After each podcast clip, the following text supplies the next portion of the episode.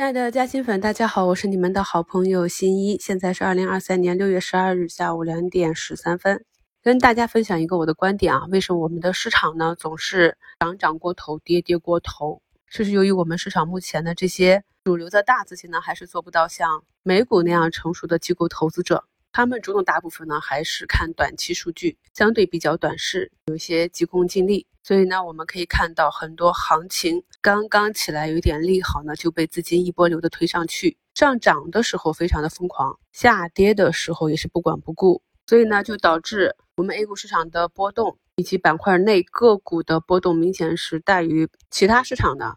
其实呢，我们在 A 股上可以获得稳定收益的这些散户呢，放到其他的金融市场上应该都是高手啊。还有另外一个原因。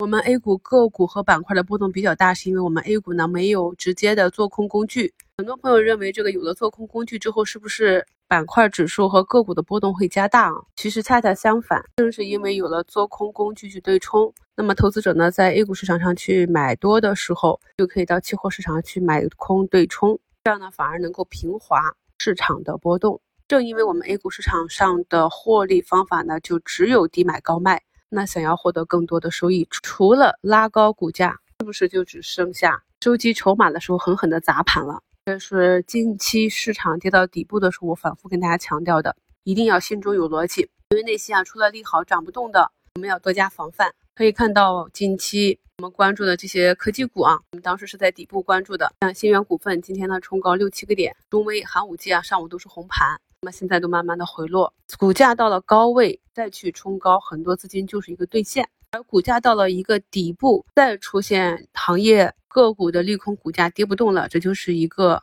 进入到底部区域的非常明显的特质。那么此处呢，再有往下砸盘的，大家想一想，这里是什么？进入了历史估值底部，再去往下砸，我们可以发现啊，很多个股连续砸个四五天的阴线，天天创新低，结果底部一根阳线。就收复了一两周甚至一个月的跌幅，那就是在底部往下砸，就是为了骗你手中宝贵的筹码。这也是我近期跟大家讲，如果你不会换仓，你自己持有的个股逻辑没有变化的话，再熬一熬，再扛一扛啊。后面呢，再有大约两三周的波动，七月呢要进入一个中报业绩的行情，呃，三季度呢整体的数据转好，市场呢应该会慢慢的回暖啊。那今天看医美这里呢，目前华西生物呢是在周五止跌之后呢，走出一个四个多点啊攻击上方的缺口。贝泰尼呢是持续的阴跌之后，今天一天就涨了六个点。那在调仓换股的时候，如果呢你不确定你调过去的，你没看懂它是一个攻击态，那就非常容易造成两头挨打。这边切割出去了，那边还没下手，如果切割了就反弹了。那如果能保持一个整体的仓位，目标看的比较准确的话，切出去的仓位同样是可以获利的。嗯，这部分仓位呢，在卖出之后，股价反弹，它是高于你的卖出价，整体的仓位收益也是向上的。我上周切割出去的这个仓位案例呢，是手把手跟大家讲的圣诺生物，然后就是在周末复盘跟大家去分析的汽车零部件一体化压铸。那目前呢，早评下方评论和午评跟大家讲的浙江世宝啊，已经封上了涨停。大家伙拓普集团呢，下午也是一度封板，但是中间是破板了，从底下走上来，这个多头的趋势也是比较明显。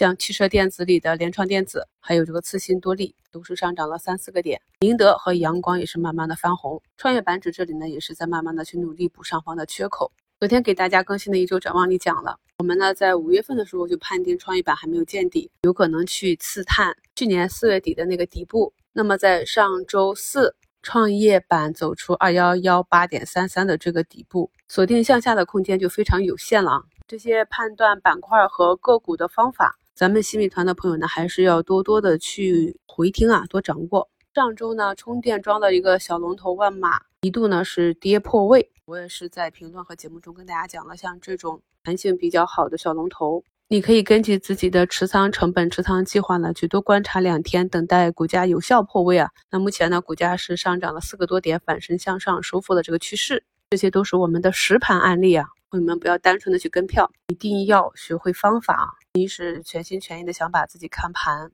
择股择时这些方法跟朋友们分享的。还记得呢，在上周的节目中，我跟大家讲的，要想整个市场见底，真正的止跌了，我们要观察的是什么？就是市场上走势最弱的这些标志性的板块个股止跌了。比如说上周五啊，跌跌不休的疫苗龙头万泰生物，上周五涨停之后呢，今天盘中呢仍有四个点的上冲。还有阴跌不止的免税龙头中国中免，目前也是上涨三个多点啊，去冲击啊。我们看到尾盘能不能够站上十均？还有像阳光、宁德、贵州茅台这些啊，都是前期走的比较弱的权重股。今天呢，指数虽然是比较好看，看起来呢延续了上周三四五的走势啊，走出了四连阳。但是细心的朋友就会发现啊，我们前期市场上相对比较强势的中字头，今天呢是一个普跌的状态。所以今天的盘面呢是三千多家上涨，一千多家下跌，六十七家涨停，九家跌停啊，是一个实实在在的普涨行情。回顾啊，四月初整个市场行情还比较好的时候呢，我就提示大家要注意这个五一节市场波动加剧啊，这样一个调整的风险。我们怎么知道波动加剧的时候是向上波动还是向下波动呢？是源于整个市场在主线板块的带领下呢，整个三月和四月初都已经涨了一大波了。那个时候很多朋友还反映说每天都涨麻了，要记住我说的话，大亏呢往往是在大赚之后，而触底反弹呢往往是在大跌之后。所以呢，我们一定要学会逆向思维，要控制自己的欲望，一定要有耐心。很多朋友呢，在调仓换股或者布局的时候呢，有非常纠结的情绪，不知道呢这个板块和个股呢是在启动还是在发酵，不知道呢是它要止跌反弹了，还只是一个反抽或者要反转。接下来的。一句话非常重要啊，一定要区分说你所参与的这个个股，它所在的板块当下的阶段与下一个阶段连接的是什么。如果是震荡整理有成本优势的，那你去做做差价啊。但通常呢，我们考虑调仓换股的时候，主要是考虑两种趋势，一种是走强，一种是走弱。什么样的情况下是板块走强呢？就是从一个板块启动到发酵，这两个阶段的连接是加强的。咱们很多散户朋友呢，在底下不管是左侧还是右侧抄底是拿得住的，套的再深也拿得住啊。但是当股价止跌企稳，一旦刚刚开始启动的时候，就卖飞大仓了，也等不到这个发酵阶段。这个发酵之后呢，还有一步呢是发酵到高潮，这两个阶段呢也是一个加强。我们在浪迹上知道，这个上升浪里一浪、三浪、五浪，三浪是大于一浪，五浪是大于三浪的。朋友们回顾一下，有多少次你重仓的个股呢？走出一个完整的五浪形态，而你呢把大仓是卖到了一浪或者三浪啊。然后呢，从高潮阶段到分歧阶段呢是减弱的一个连接。这是进入到四月初，跟朋友们讲，很多个股开始矩阵了啊。矩阵之后呢，懂技术的可以做低吸恐慌盘，次日反包就是大肉。如果是追涨杀跌的话，可能两个交易日十几个点就没有了，这里就是难度加大。然后呢，从分歧到衰退阶段。这里也是逐步的走弱，是我们所谓的在震荡派发之后的个股和板块的主跌浪。走强呢，代表着市场的情绪上升；而走弱呢，代表着情绪下降。所以呢，我们要用不同的交易模式去应对不同的走势。在持续的跟踪之后，加仓布局正在处于加强的这一个阶段，大概率呢是能赚钱的。布局在即将加强或者已经走强，整体的仓位呢要根据。个股啊，你所判断的它在哪一个位置？如果是在刚刚启动的阶段，就可以布上一个顶格的仓位；如果呢是已经走到一半的进程了，那么就是趋势股上车，边走边看。仓位上呢就要以博弈的仓位，而不是配置性仓位。那对于个股的仓位配置呢，就要有一定的管控。以上这段总结呢，相信老粉丝、老股民能够听得懂啊。如果你听不懂的话，你可以在节目下方留言。那本月的。机密直播中呢，我们会着重的去讲这个情绪周期，以及呢我们的仓位应对。目前呢还有半个小时收盘，五平给大家贴的这个汽车零部件啊，盘中的这个指数呢已经去冲击上方的年线了啊，日内的涨幅达到了百分之四点五，这个日内涨幅也是比较大。同时呢，它还在年线下方，也就是整体的位置并不高啊。然后就是一体化压住华为汽车啊，还有啤酒、饮料、其他的消费类这些，也算是给啊前期呢没有踏上这个科技的。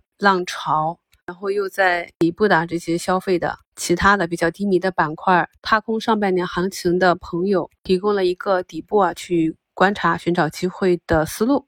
目前呢，我们的上证指数是冲击到了三二三九点四四啊，是上方的二十日线。市场大致的走势呢，也跟我们昨天一周展望预判的差不多啊。我们六月八日收评里呢给的多头择时案例。图三啊，第三个案例多头强势低吸博弈区域，这个长山北明在这个缺口上方震荡整理四天之后呢，上周五呢是走了一个小十字。在评论区有朋友问我是不是有机会走出一个美人颈啊？认真学习过西米课程的朋友都是越来越专业了。那么今天呢，长山北明下午就是一个涨停，确实是走出来了啊。明天呢就要去冲击上方的缺口了。有了行业和个股的逻辑基本面学习，再配以技术运用，行情来的时候啊，就会走得更顺畅一些。感谢收听，我是你们的好朋友新一。